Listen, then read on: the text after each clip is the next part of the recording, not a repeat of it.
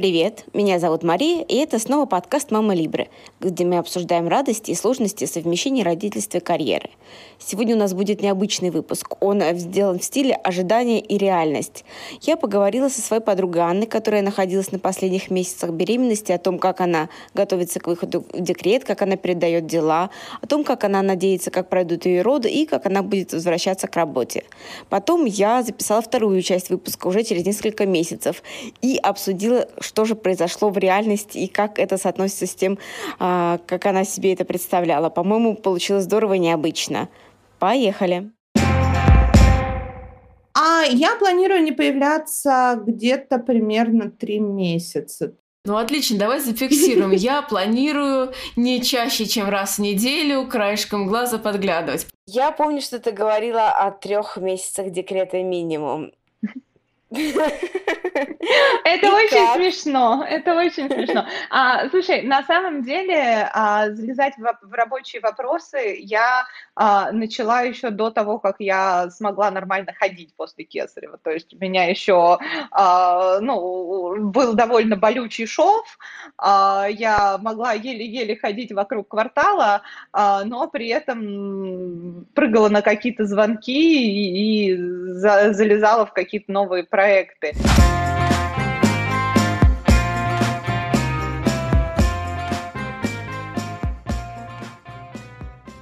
Ань, привет! Привет, Маш! Очень рад тебя слышать. Давай теперь тех, кто нас слушает, тоже с тобой познакомим. Расскажи нам, пожалуйста, про себя. А, меня зовут Аня, фамилия моя Богданова. Я соосновательница агентства по маркетинговой стратегии под названием а, Shiba 500 или Shiba 500, если по-русски. И еще я сейчас на восьмом месяце беременности, поэтому я здесь сегодня с тобой, собственно, и разговариваю. Круто, спасибо. Скажи, пожалуйста, про свое агентство давай поподробнее, чем оно занимается, сколько ему лет, э, какие проекты вы ведете. О, это отличный вопрос, спасибо. А мы на рынке уже примерно два с небольшим года. Мы работаем а, с компаниями, которые либо находятся на американском рынке, либо хотят выйти на американский рынок, и предоставляем им услуги по брендингу, позиционированию, стратегическому маркетингу, маркетингу и контентной стратегии. Начинали мы с того, что мы работали с различными компаниями в сфере блокчейна, криптовалют, и так далее, потому что я со, со своей соучредительницей Женей познакомилась в прошлой компании, где мы а, работали с кучей компаний с этого рынка, и, собственно, оно так перетекло плавно в агентство. Но за два с половиной года мы немножко расширили зону своего влияния и работаем теперь просто с быстрорастущими технологическими компаниями. Как правило, это B2B сегмент. Клиенты у вас в Америке, я правильно поняла? Основная часть наших клиентов либо в Америке, либо в Европе. До того, как очень сильно обвалился курс рубля, мы брали а, российских клиентов, которые хотели конвертировать свои стартапы из сугубо российских в более глобальные, но сейчас а, немножко этот канал подсох, к сожалению. Понятно. Мы, кажется, забыли рассказать о том, где ты живешь, в каком городе. А, да, конечно, это безусловно важно. Я живу в городе Барселона в Испании. Здесь, собственно, со мной, ну, не со мной в одной квартире, но в одном городе живет большинство нашего бэк-офиса. И а, business development и sales у нас сидит в Нью-Йорке. Хорошо, а ты находишься на восьмом месяце беременности. Значит, когда у тебя срок предполагаемых родов? У меня срок предполагаемых родов 24 апреля. Хорошо, ну уже скоро. Насколько ты чувствуешь себя готовой? Ты знаешь, это тоже очень хороший вопрос, потому что а, я чем больше об этом думаю, тем мне меньше кажется, что к этому можно вообще как-либо подготовиться, потому что, естественно, рождение ребенка это такое великое неизведанное, естественно, я а, кучу всего читаю, всячески готовлюсь, но то, насколько я окажусь на самом деле готова, мы узнаем, ну вот, через полтора месяца.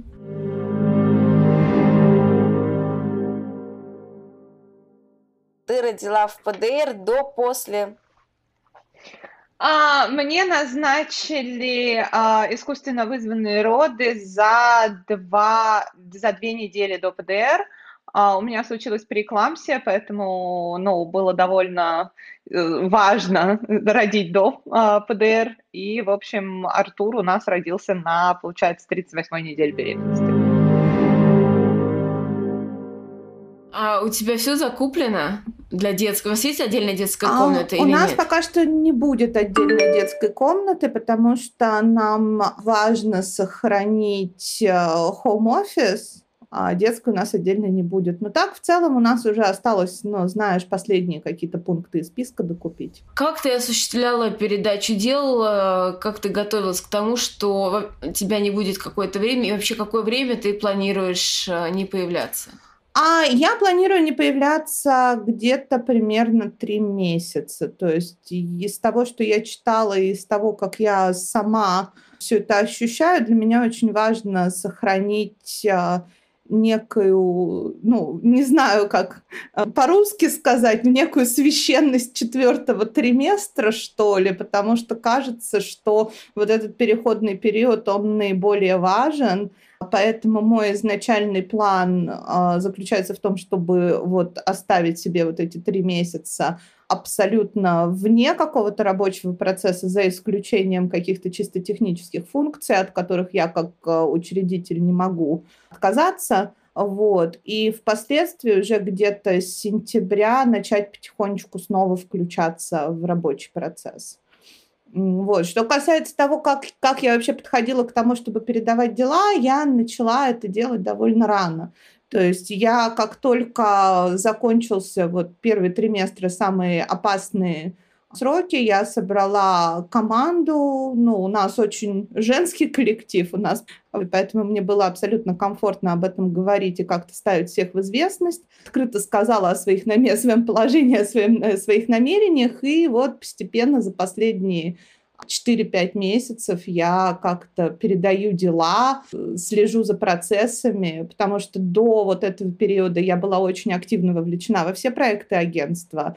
А теперь уже вот а, последний месяц я участвую только в каких-то очень а, высокоуровневых встречах и выполняю очень высокоуровневые функции. И как будут организованы процессы без тебя? Ты уже знаешь, как у сотрудников есть какие-то указания, когда можно тебя трогать, когда нельзя, каким вопросам надо с тобой общаться, по каким вопросам не надо, либо все твоя будет, э, будет твоя партнерка отвечать за все вопросы. Мы планируем провести большую встречу со всеми сотрудниками, чтобы точно все расставить точки над I и а, определить, в каких случаях меня можно будет трогать и в каких нет. То есть мне кажется очень важным очертить свои границы. Скажи, пожалуйста, а ты рассматриваешь такую ситуацию, что пройдет три месяца, а тебе захочется еще побольше побыть в декрете? Вы такое обсуждали, или ты пока это для себя вообще не допускаешь такую мысль? Я, конечно, такую мысль допускаю. То есть мне, так как я сказала, ну, я уже сказала, что это нечто абсолютно неизведанное, у меня такого опыта а нету, я ну, не могу быть уверенной в том, как конкретно я буду воспринимать каждую новую ситуацию. То есть, естественно, такой риск есть. Благо, мы вот за последние там, полгода выстроили очень хороший аккаунтский отдел, которые могут какие-то рутинные процессы агентства вести без моего непосредственного участия. Что касается более стратегических вопросов по развитию агентства, то это по-прежнему будет оставаться на мне и на Жене, и, ну, соответственно, если, на, если возникнет такая ситуация, что стратегически все начнет двигаться в какую-то другую сторону, то, безусловно, мне хотя бы частично придется в это включиться вне зависимости от моих там желаний или текущих потребностей. А как ты будешь это отслеживать? Потому что фактически ты выпадешь все равно из процесса на три, на три месяца. Или ты расслабишься и поймешь, что, ну, наверное, если что-то пойдет не так, меня позовут. Или вы все-таки будешь краем глаза мониторить что-то. Ну, отлично, давай зафиксируем. Я планирую не чаще, чем раз в неделю краешком глаза подглядывать. Благо, мне не нужно ходить в офис и не нужно даже активно участвовать во встречах, потому что у нас а, так устроены процессы, что все всегда фиксируется по другим каналам. То есть мы изначально строились как удаленное агентство, поэтому мы очень комфортно себя чувствуем во всех а, вот этих вот карантинных условиях, когда все нужно делать онлайн и так далее а, даже если я на какое-то время выпаду из процесса, у меня будет возможность вникнуть в происходящее, просто пользуясь теми каналами, которые у нас уже есть. Хорошо, э, сотрудникам, получается, ты сказала достаточно заранее, а партнерам, с которыми вы работаете, насколько заранее ты сказала, или ты им скажешь уже непосредственно перед фактом? У нас нет так, э, так называемых постоянных партнеров в бизнесе. То есть мы иногда сотрудничаем с другими агентствами, безусловно. А, мы иногда нанимаем каких-то дополнительных подрядчиков. И, конечно же, у нас есть, а, как у любого агентства, клиенты. Я со своей стороны не посчитала нужным как-то об этом отдельно оповещать ни клиентов, ни партнеров партнеров, потому что мне кажется, что если с их точки зрения не будет никаких нарушений процессов, то мои репродуктивные дела особо их не касаются. В целом я с тобой согласна. У меня была интересная ситуация, что у меня и моего бизнес-партнера из Китая практически одновременно родились дети, и ну, он сообщил мне о том, что у него скоро будет ребенок, причем даже до того, по-моему, как узнал, что ребенок будет у меня. Скажи, пожалуйста, есть у тебя какие-то страхи все-таки, что без тебя все это развалится, либо наоборот, ты думаешь, как же так, меня не будет три месяца, э, и они поймут, что без меня вообще никто над ними э, не давлеет, и все так хорошо, например? Или что-то в таком Слушай, роде? Слушай, ну, конечно, страхи есть, потому что, как я сказала, ну, это первый мой такой опыт, и вообще непонятно, как это будет происходить, как это будет выглядеть на самом деле, так что, конечно, страхи есть. То есть есть э, страхи и собственной стагнации, и того, что бизнес стагнируется и не будет настолько конкурентоспособным на рынке, потому что, ну, опять же, мы работаем в очень конкурентном сегменте, агентств миллионы, нам нужно бороться за каждый лид, и конечно, моё, моя какая-то профессиональная прокачка в этом нам очень сильно помогает. То, что я выпаду из всех процессов и абсолютно ментально переключусь на что-то другое на какой-то довольно длительный период, но мне в этом видятся риски. А мне видятся риски тоже в том, что, возможно, там через три месяца декрета мне это перестанет быть интересно, и я захочу вообще заниматься чем-то другим, потому что, ну, я в целом довольно мобильна в плане своей карьеры и в плане того, чем я занимаюсь, и я допускаю то, что там, отключившись от всех процессов на три месяца, у меня появится интерес в совершенно другой области. А, но, опять же, я вижу огромную силу в своем агентстве в том, что мы выстроили очень хороший бренд, у нас классные кейсы, у нас классная команда, у нас очень классные ревью со всех сторон, то есть у нас есть определенное присутствие на рынке, и за три месяца моего отсутствия, особенно за три летних месяца моего отсутствия, которые в целом в клиентской, в агентской среде, они, а, как правило, самые тихие. То есть мне, ну, честно, не кажется, что произойдет что-то очень экстраординарное именно с точки зрения жизни агентства или рынка. Вот.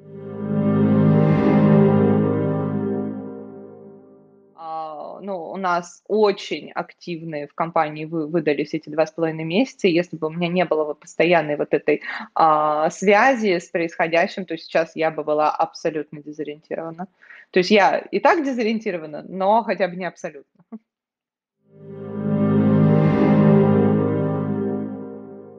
Что-то такой спокойный достаточно настрой. Я смотрю, постигла уже дзен. Мне кажется, не первый год. Мне кажется, что, во-первых, да, тут сказывается, что я не первый год на рынке и не первый год занимаюсь маркетингом, а также, но будем честными, на восьмом месяце мне отсыпали уже с такое количество гормонов, что я себя ощущаю немножко священной коровой, которая сидит на берегу реки и смотрит, э, наблюдает за всем происходящим, и ей как-то норм.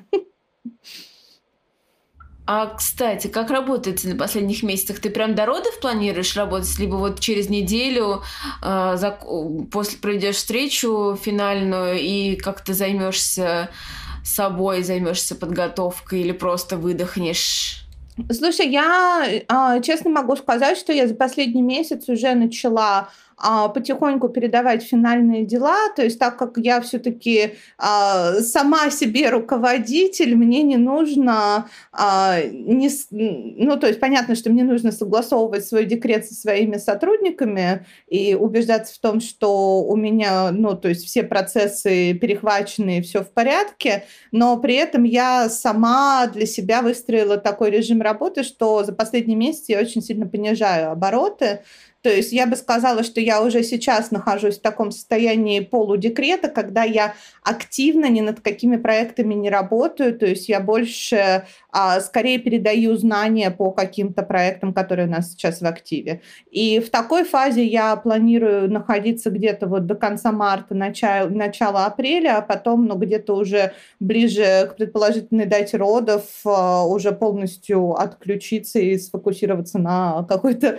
а, подготовке подготовки к большому событию. Давай немножко про роды. Э, план родов есть? А, мы а, планируем им заняться вот буквально в эти выходные. То есть у меня уже есть а, какие-то наработки и какие-то идеи, но вот конкретно его формализировать я, муж и наша доула мы будем где-то вот в течение следующих двух недель. Доула есть? Да, доула есть? есть, да. Выбрана? Выбр... Выбрана, согласована? Выбрана, согласована, она уже с нами где-то, ну, полтора месяца, и это, честно, ну, а так как я живу в стране, в которой я плохо владею языком и в которой очень сложные бюрократические процессы, мне очень важно было, чтобы был человек, который мне поможет все это навигировать, и она мне уже не раз очень сильно помогла именно вот с этой точки зрения. А муж готовится к э, появлению ребенка в плане того, что нужно будет прервать э, работу на какое-то время? Какая у вас вообще договоренность? А муж у меня тоже работает в очень, ну, на очень, а, так сказать, э, ну, не знаю, как по-русски сказать demanding. Маша, как по-русски сказать demanding? Требу... Требовательная работа. Ну да, на очень требовательной должности. То есть он а, руководитель продукта в очень быстрорастущем стартапе, который базируется в UK, то есть, э, ну, они все время растут, у них все время запускают новые фичи продукта, а продукт в сфере биотехнологий, поэтому там все очень активно, очень, ну, очень много работы. А, но а, он тоже довольно рано поставил в известность свое руководство, свою команду и готовится к тому, чтобы полностью отсутствовать а, после родов в течение месяца, как минимум, чтобы, ну, то есть мы могли с вот этим самым сложным пострадовым периодом справиться вместе. Мне кажется, это очень хороший срок, потому что первый месяц — это самая адаптация, когда вы вообще понимаете, что такое mm-hmm. быть родителями, и то, что, в принципе, есть такая возможность, я думаю, что вы оцените что вы все правильно сделали, такие вы, ребят, молодцы. Хорошо. Ну, пока что план такой, что эм, мне будет помогать муж первый месяц, эм, а потом вот тут вот еще вопрос, потому что у нас, помимо всего прочего, помимо рождения ребенка, у нас еще маячит переезд. То есть есть э, большие шансы того, что а, в конце этого лета мы будем жить не там, где мы живем сейчас. И это именно не с точки зрения там, а, квартиры, жилья, а именно с точки зрения страны. То есть ну, пока что не очень понятно, куда конкретно мы переезжаем. А, вот. Поэтому изначально я планировала начинать уже собеседовать нянь сейчас, чтобы у меня был кто-то, кому я доверяю, кого я могла бы вызвать. Но так как у нас пока что не непонятно, где мы будем жить в долгосрочной перспективе, нанимать няню просто на там а, полтора месяца, а потом снова менять человека и снова вводить какого-то нового человека в семью, но это кажется довольно странным и не очень эффективным. Поэтому я планирую нянь искать уже в нашем финальном месте жительства, а пока я думаю, что когда ребенку будет где-то месяц-полтора, призвать сюда свою маму, которая, э, ну, мне очень повезло, что она может себе такое позволить, и в целом, ну, нам будет приятно, если она нам поможет. И потом, когда ребенку будет уже месяца три, я планирую поехать в Грецию, где, собственно, моя мама живет, и побыть какое-то время там, тоже пользуясь э, ее поддержкой. Отличный вот. план. Я очень сильно тебе желаю, чтобы все сработало, чтобы все получилось максимально гладко. Хотя, конечно, оно никогда не бывает э, так, как запланируешь, но тем не менее план хороший, и чем ближе к нему все случится, тем лучше. И мы с тобой встретимся через какой-то промежуток времени, когда у тебя уже будет ребенок, и ретроспективно обсудим. Прежде чем мы перенесемся в будущее и узнаем, какие же планы Ани осуществились, а какие не очень, я вам расскажу еще об одном классном подкасте.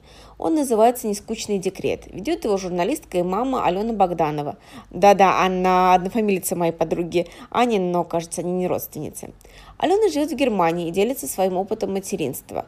Темы в подкасте поднимаются очень важные. Это эмоциональное выгорание, о котором мы тоже часто говорим, о жизни после родов, о папах в декрете и о многом другом.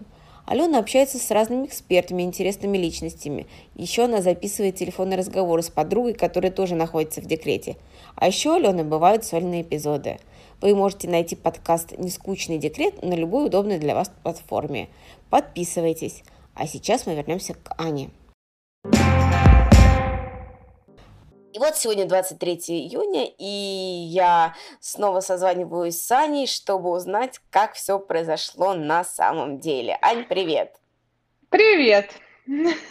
Давно не виделись. Давно не виделись.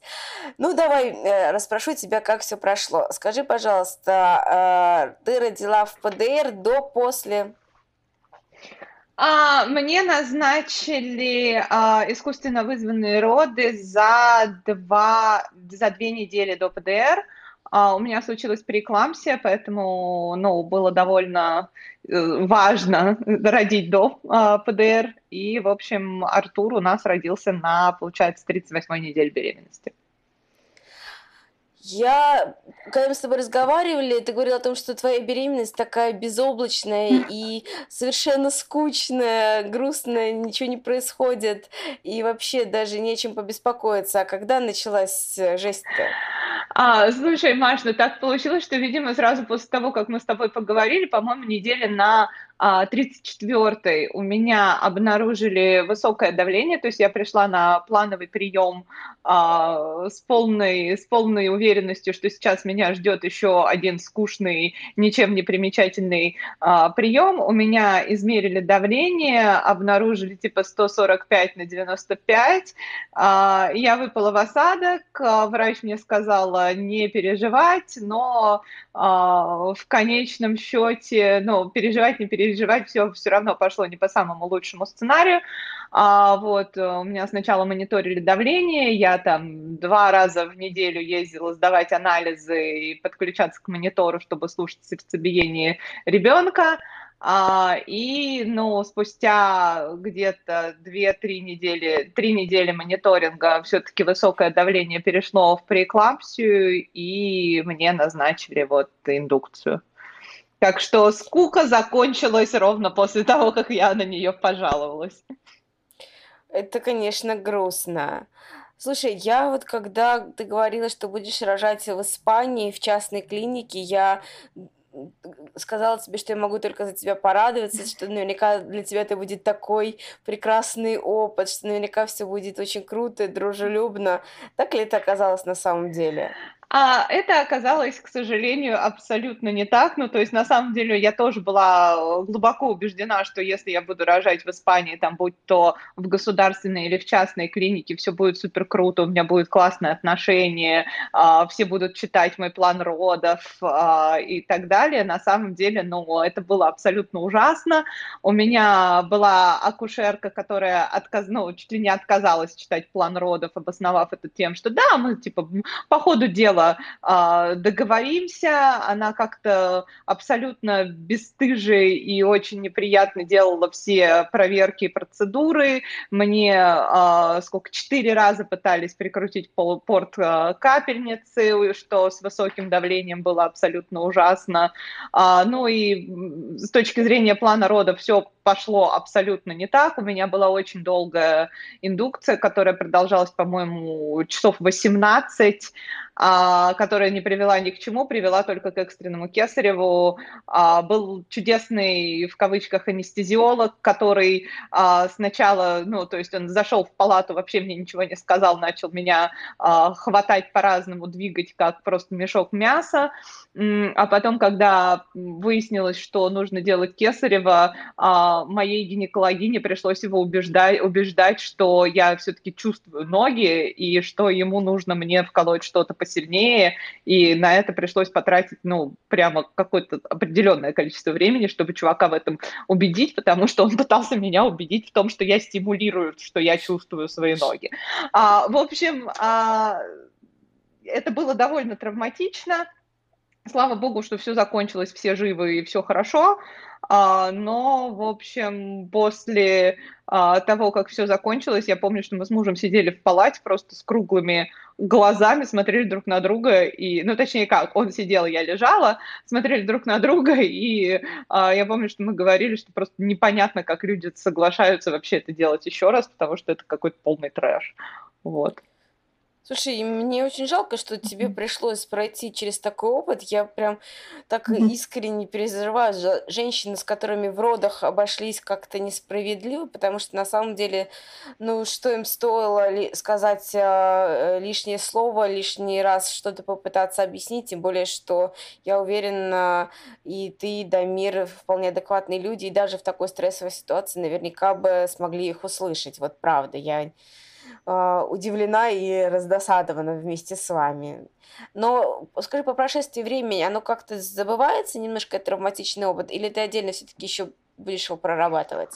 Слушай, я думаю и да, и нет. В том смысле, что переживания, конечно, совсем не такие острые, какие они были, там, я не знаю, месяца полтора назад, но какое-то а, чувство расстройства и несправедливости по поводу того, что произошло, оно со мной осталось.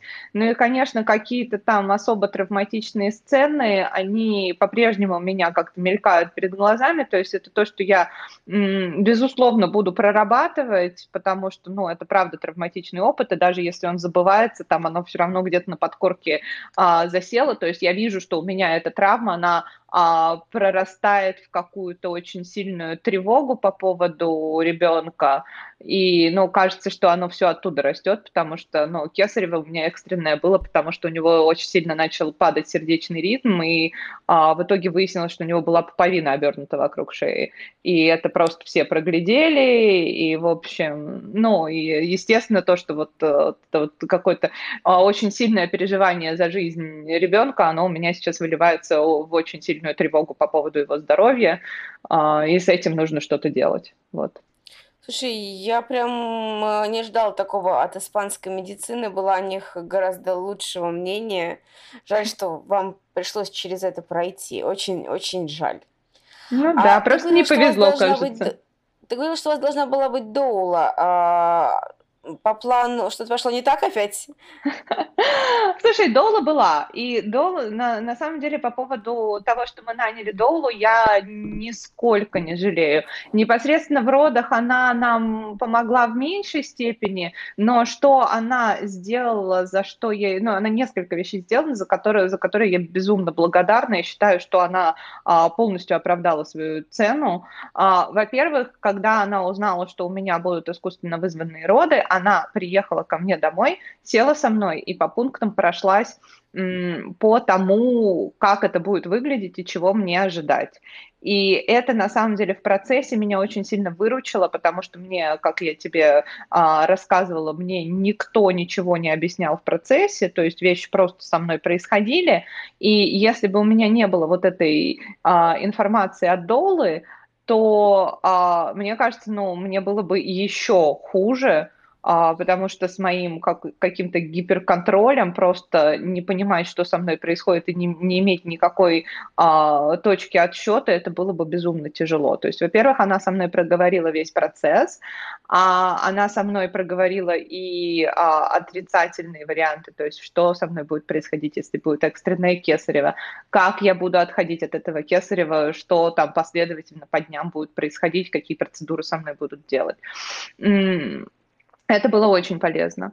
А, во-вторых, она нам помогла разобраться и разрулить вопросы с а, безумной испанской бюрократией. То есть она с нами села, а, взяла бумажку и написала, что вот вам в госпитале дадут желтую бумажку и розовую бумажку. С желтой бумажкой нужно пойти туда, с розовой бумажкой нужно пойти сюда. И ну, на самом деле вот в этом пострадовом хаосе иметь какой-то такой roadmap того, что нам нужно сделать, и она за нас и а, записи все сделала, то есть просто нам прислала по WhatsApp, когда и во сколько до миру, где нужно быть. А, ну, это прямо очень сильно нас выручило. Ну, и она была готова еще с а, кормежкой помочь, ну, в смысле объяснить там, как грудное вскармливание работает и так далее, но у меня с этим как-то очень легко сложилось, поэтому здесь как-то особо помощи не потребовалось, но вот за то, что она мне объяснила, как все будет происходить, чего ожидать, и помогла разобраться с бюрократией, это прям вообще супер было. Круто. А давай перейдем к работе. А, я помню, что ты говорила о трех месяцах декрета минимум. Это очень смешно, это очень смешно. А, слушай, на самом деле а, залезать в, в рабочие вопросы я а, начала еще до того, как я смогла нормально ходить после Кесарева. То есть у меня еще а, ну, был довольно болючий шов, а, я могла еле-еле ходить вокруг квартала, а, но при этом прыгала на какие-то звонки и, и за, залезала в какие-то новые проекты. Я, если честно, вот буду совсем откровенной, я плохо помню, что, что я делала и в какие проекты я залезала. Мне кажется, что это была, ну, в этом был элемент какой-то обсессии, наверное, и попытки а, почувствовать, что, ну, не так все сильно изменилось. А, то есть мне кажется, что это какое- какое-то у меня было, возможно, патологическое а, проявление моей, моего трудоголизма, но, да, стоит отметить, что, в общем, три месяца декрета это сейчас звучит как дикость. А сейчас, ну, как мы уже обсудили, прошло а, чуть меньше двух с половиной месяцев, и я вот с этой недели полноценно уже вернулась к работе. А, и, если честно, если бы няня могла выйти раньше, то я бы вернулась и раньше, потому что где-то а, недели с восьмой а, жизни сына у меня уже начала немножко ехать крыша, и мне очень хотелось заниматься чем-то, а, кроме бесконечного укладывания спать, кормления и смены подгузников. Я тебя в этом а, прекрасно понимаю и всячески поддерживаю. А, ну, у нас очень активные в компании вы, выдались эти два с половиной месяца. Если бы у меня не было постоянной вот этой а, связи с происходящим, то сейчас я бы была абсолютно дезориентирована. То есть я и так дезориентирована, но хотя бы не абсолютно. При этом я читала тебя в Фейсбуке, что один из ваших проектов э, настиг большой успех. Э, расскажи про эту историю. А, слушай, у нас сейчас а, на самом деле довольно много очень интересных проектов. А, кажется, тот проект, который, про который ты говоришь, это был, а, мы занимались запуском нового приложения. Приложение называется Feed, и на нас полностью был весь его запуск, включая запуск на Product Hunt. Запуск на Product Hunt прошел очень успешно, то есть а, мы были на первой странице и даже в топ-5 приложений на тот, в, тот, в топ-5 проектов на тот день. А этот проект ну, то есть это клиент, с которым мы уже до этого работали, мы работали с ними год назад, и в этом году они к нам а, вернулись непосредственно на запуск, и это проект, в котором я по факту не приняла участие вообще, то есть команда отработала сама без моего участия, это прямо очень здорово, и если, там, я не знаю, три месяца назад я переживала, что же будет э, э, с командой, как же они без меня справятся, то тут оказалось, что мне, наоборот, нужно подумать о том, что, а может быть, команде я так и не нужна, и тут э, все остальные, в общем, э, тараканы и вопросики у меня возникают, что делать, когда ты не нужен. Скажи чуть-чуть, если можешь, про Дамира, у него а, оправдались ожидания с а, выходом на работу и с а, той ролью, которую он будет играть в первые месяцы жизни ребенка? Я понимаю, что ты не можешь полностью говорить за него, но наверняка же вы все это обсуждали друг с другом. Да, конечно. Слушай, на, на самом деле было очень здорово провести вот этот первый месяц жизни ребенка вместе. Это прям, прям, ну, я сейчас вспоминаю, это было прям какое-то реально золотое время. А, то есть, да, было, безусловно, сложно, там мы не спали ночами, не понимали, что делать с орущим сверточком и так далее, но как-то вот провести это время вместе, это было прямо классно. И мне кажется, что а, Дамиру это тоже очень сильно помогло как-то почувствовать себя чуть более а, включенным во все происходящее, там, научиться менять подгузники, там, как-то ука укачивать Артура и так далее. И, ну, я прям вижу, что, а, ну, теперь, когда ему приходится ездить в офис и а, он не присутствует настолько много, как, как это было, то, конечно, динамика немножко поменялась, и тут снова приходится реадаптироваться. Но первый месяц был прям классный, я очень рада, что у нас получилось так сделать. А, я, конечно, немножко завидую, ну, не знаю, на самом деле, насколько завидую, просто а, в качестве ремарки скажу, что в Испании там отцам полагается минимум три месяца, по уходу за ребенком, а матерям минимум 4 месяца. И это можно либо последовательно взять, чтобы сначала один сидел, потом другой, либо вместе. И, но с другой стороны, мне кажется, я бы с ума сошла. Но вот. Поэтому а все почему очень... Дамиру не дали три месяца? А, потому что Дамир не работает на испанскую компанию, он работает как а, а, подрядчик а, в британской компании, причем еще даже не полный год, поэтому нам очень повезло, что вообще получилось эти четыре недели выделить. Ты упоминала о том, что в скором времени вы планируете переезд. Вы его все так же планируете в связи с появлением младенца? А, да, конечно, мы планируем переезд. Другое дело, что в связи с появлением младенца эм, с пере... вопрос с переездом стал немножко сложнее, и не по очевидным причинам, ну, что типа у нас младенцу два с половиной месяца, и международный переезд, это, ну, не сошли ли мы с ума, тут у меня вопросов нет. А оказывается, сложности пришли откуда не ждали, а именно со стороны бюрократии, оказалось, когда а, отец а, россиянин по паспорту, мать гречанка, ребенок родился в Испании, но при этом даже не в столице, вопрос документов довольно сложный. А, поэтому сейчас у нас у Артура документов еще пока что никаких нету, они в процессе, и, собственно, весь переезд сейчас завязан на том, когда наш ребенок станет выездным. А, когда это случится, зависит исключительно от греческого посольства. А, я очень жду от них весточки, звоню им каждый день, посмотрим, что, что, как, как это будет дальше происходить. Э, хорошо. И если посмотреть глобально, окинуть взглядом всю подготовку к родам, все свои мысли и чувства, а, за что бы ты могла себя похвалить, что ты действительно сделала правильно, а что оказалось ну, максимально не так? Ох, это прямо хороший вопрос. Мне кажется, что мне, возможно, сейчас пока что еще не хватает какой-то какой рефлексии, чтобы на него полноценно ответить. Но я, например, а, очень рада, что я а, наняла Доулу. Это было для меня правильным решением, потому что а, иметь на своей стороне какое-то третье лицо, которое не Дамир, которое не, ну, не супер приближенное ко мне, но при этом имеет колоссальный опыт, это было прямо здорово. С точки зрения какой-то карьерной подготовки, я бы, наверное, а, раньше начала не работать, если бы у меня была такая возможность. То есть вот на последнем месяце работать, это вообще, мне кажется, была плохой идеей, особенно после того, как мне уже диагноз поставили. Но тут это опять что-то, что мне нужно прорабатывать, потому что совершенно очевидно, что у меня есть какой-то гиперконтроль а, с точки зрения своего дела, и ну, нужно с этим что-то делать, как-то что-то менять, а, потому что когда я работала на последнем месяце в ущерб своему здоровью, ну, это было прям не круто, и никто меня это делать не просил, я все это делала сама. А, вот, поэтому тут нужно как-то, видимо, перес пересмотреть а, свое отношение к жизни. Вот, наверное, так.